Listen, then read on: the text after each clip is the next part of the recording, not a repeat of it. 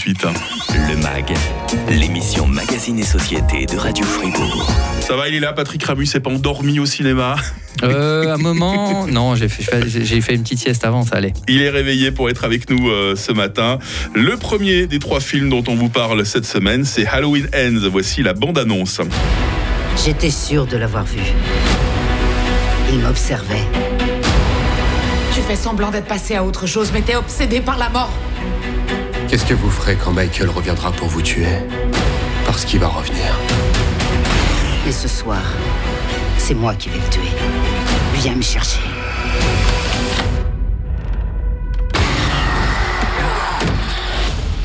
Quatre après les derniers meurtres commis par Michael Myers, Laurie Strode essaie de mener une vie paisible en compagnie de sa petite fille Allison. Mais vous vous en doutez, ce répit ne va être que de courte durée. Arrivé donc dans nos salles cette semaine de Halloween Ends de David Gordon Green avec Jamie Lee Curtis, avec Andy euh, Matichak. La saga Halloween dure depuis 45 ans. On va commencer par ça, Patrick. Euh, quelles sont les raisons de cette longévité? Alors je dirais quand même, c'est euh, si on prend le premier film, euh, c'est un des longs métrages qui est à l'origine du genre du euh, qu'il le faisait euh, de manière extrêmement efficace. Euh, et c'est vrai qu'aussi, il y a cette figure, hein, c'est le boogeyman qu'on appelle ça dans, le cinéma, Freddy, les griffes de la nuit, Scream, eh bien, on a Mike Myers avec son masque absolument mythique. Et, c'est vrai que c'est l'occasion de retrouver des ambiances de ces films de minuit, de ces films violents, et la possibilité de les adapter au goût de l'époque et de faire différentes réflexions par rapport à un personnage, d'essayer de faire évoluer et pas simplement répéter euh, ce qu'on a déjà vu, euh, euh, qui avait été d'ailleurs très très bien fait à l'origine par John Carpenter. Ici, nous, sommes donc dans le revival de David Gordon Green. C'est le troisième et dernier épisode qui vient de sortir. Qu'est-ce que tu avais pensé des deux premiers épisodes Rappelle-nous? écoute, alors j'avais trouvé, quand, je, quand j'ai fini celui-ci, je me suis dit, ah, je comprends la volonté par rapport artistique, par rapport à ce revival, qui était de, de, ne pas simplement faire un film sur Mike Myers, un espèce de, reboot, mais plutôt de faire une réflexion sur le mal, la manière dont le mal affecte une collectivité et comment les gens répondent à ce mal. Donc de ce point de vue-là, ça c'est intéressant et c'était développé dans les deux épisodes précédents, pas vraiment dans le premier, qui était alors euh, le plus pauvre, et dans le deuxième, qui était un peu abracadabrant, il y avait quand même une bonne idée de départ, justement cette analyse de, de l'impact sur la collectivité. Euh, donc de ce point de vue-là, euh, David Gordon Green a vraiment essayé de faire quelque chose de différent, quand bien même on est dans le pur slasher. Ça, ça reste ça ne change pas. Est-ce que Halloween Ends, hein, qui, est, qui, est, sorti mercredi, est aussi violent que, que, les deux films précédents? Alors au début, je me disais, euh, tiens, euh, ça change. Euh, il y a quelque chose de, de, très étrange dans, dans, ce film qui essaye de, de plutôt parler de la transmission du mal, le témoin du mal, avec des, des, scènes un petit peu plus psychologiques, avec un début qui est assez, assez intéressant. C'est vraiment le prologue du film assez surprenant. Et euh, on part de là, on fait intervenir euh, le personnage de Laurie Strode d'une autre manière, mais euh, tout d'un coup, évidemment, on a quand même un quota de morts violentes à remplir. Et c'est vrai que dans les, je dirais, la dernière demi-heure, 45 minutes, ça redevient extrêmement violent. Bon, sinon, est-ce que Halloween Ends offre le final idéal à cette nouvelle trilogie signée David Gordon Green? Alors, je pense qu'il a été presque conçu euh, pour permettre à Jamie Lee Curtis d'en finir.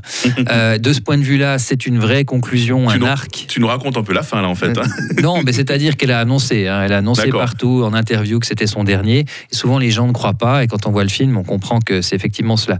Par contre, comme je l'ai dit, la transmission du mal, témoin du mal, nous laisse penser qu'on pourrait reprendre un, Mike Myers, une nouvelle saga.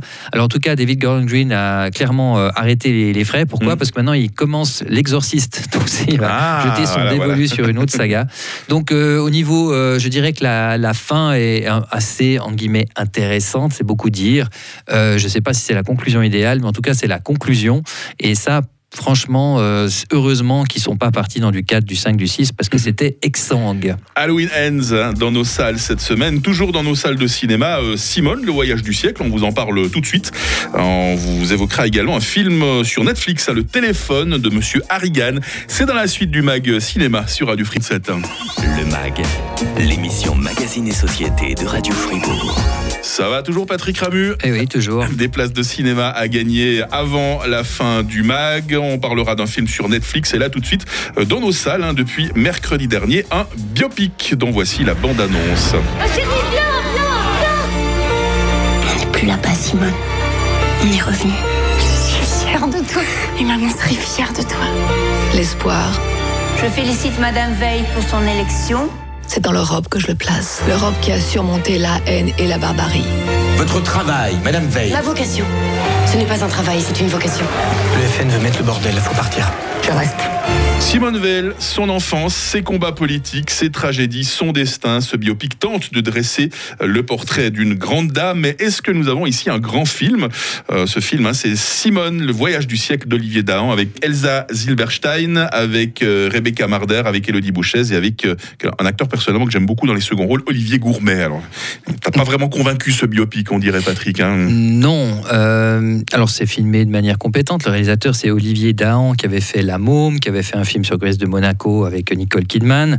Euh, la Môme était, je trouve, quand même particulièrement réussi, notamment grâce à la performance de Marion Cotillard. Oscarisé, césarisé d'ailleurs. hein. Parfaitement. Et, et c'est vrai que là, il y a un autre souci, et je le dis d'emblée, c'est que Elsa Zilberstein, eh bien, euh, c'est une bonne actrice, mais euh, j'ai envie de dire, pourquoi est-ce qu'on l'a castée? Euh, Alors, c'est sans doute un projet qui lui tient à cœur.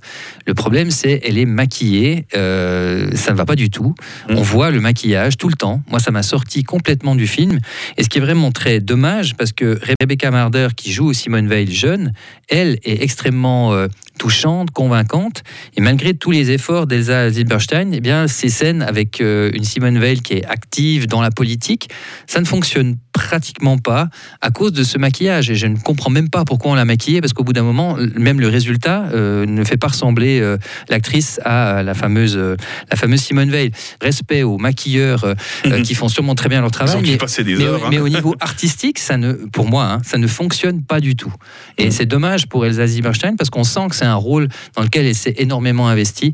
Donc pour moi, ça m'a vraiment laissé à l'extérieur parce que, comme je le disais aux antennes, j'avais sorti d'Halloween. J'ai voir une autre version d'Halloween. hein. Oh là là, t'es Je dur parle là. du maquillage seulement. hein, Je Oh, parle pas du, je parle pas du film. Simone Veil, le voyage du siècle dans nos salles depuis mercredi. Voici quelque chose qui nous attend sur Netflix. Pourquoi viens-tu encore me voir? Parce que ça me fait plaisir de vous voir. Les iPhones viennent à peine de sortir. Merci. Il vous faudrait un pseudo. Pirate King, c'est cool. Monsieur Harrigan, ça vous est arrivé que quelqu'un essaie de, de profiter de vous et comment vous réagissiez? Sévèrement.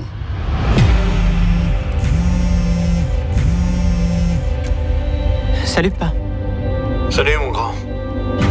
J'ai une mauvaise nouvelle à t'annoncer. Alors c'est l'histoire de Craig, un ado harcelé par un de ses camarades hein, qui rend régulièrement service à son, son vieux voisin, un certain John Harrigan, hein, qui devient euh, son ami. Et quand le vieil homme meurt, euh, Craig est d'abord désemparé, puis là il se rend compte euh, qu'il peut continuer à communiquer avec son vieil ami, sauf que cette relation va devenir euh, malsaine. hein. Le téléphone de Monsieur Harrigan, un film de John Lee Hancock, disponible sur Netflix avec euh, Jedan Martel. On l'avait vu euh, notamment dans ça. Et puis Donald Sutherland, un, un acteur immense et qui commence à prendre de l'âge, mais qui a toujours cette prestance. hein. Alors c'est la raison principale euh, pour laquelle j'ai regardé ce film. Je suis comme toi un grand fan Ah. de ce comédien qui est une nouvelle fois exceptionnel. Euh, C'est-à-dire qu'il est dans, dans la retenue, il a un rôle assez simple, mais je trouve qu'il a une présence euh, vraiment forte. On, on a un personnage dont il faut se méfier, qui est en- que l'on raconte comme un être inquiétant, et il a euh, cette menace en lui, malgré son âge. Et de ce point de vue-là, je trouvais ça totalement crédible. Après, l'histoire, c'est du Stephen King, c'est-à-dire que ça ressasse tous les thèmes habituels, la petite bourgade, euh, le, le harcèlement euh, des, des- des- de certains euh, étudiants. Euh, et là, il parle de technologie, mais il l'a déjà fait. hein. On est sur les téléphones portables et on aimerait aller un peu plus loin au niveau dramatique et ça n'exploite pas vraiment le potentiel de l'idée. Donc agréable.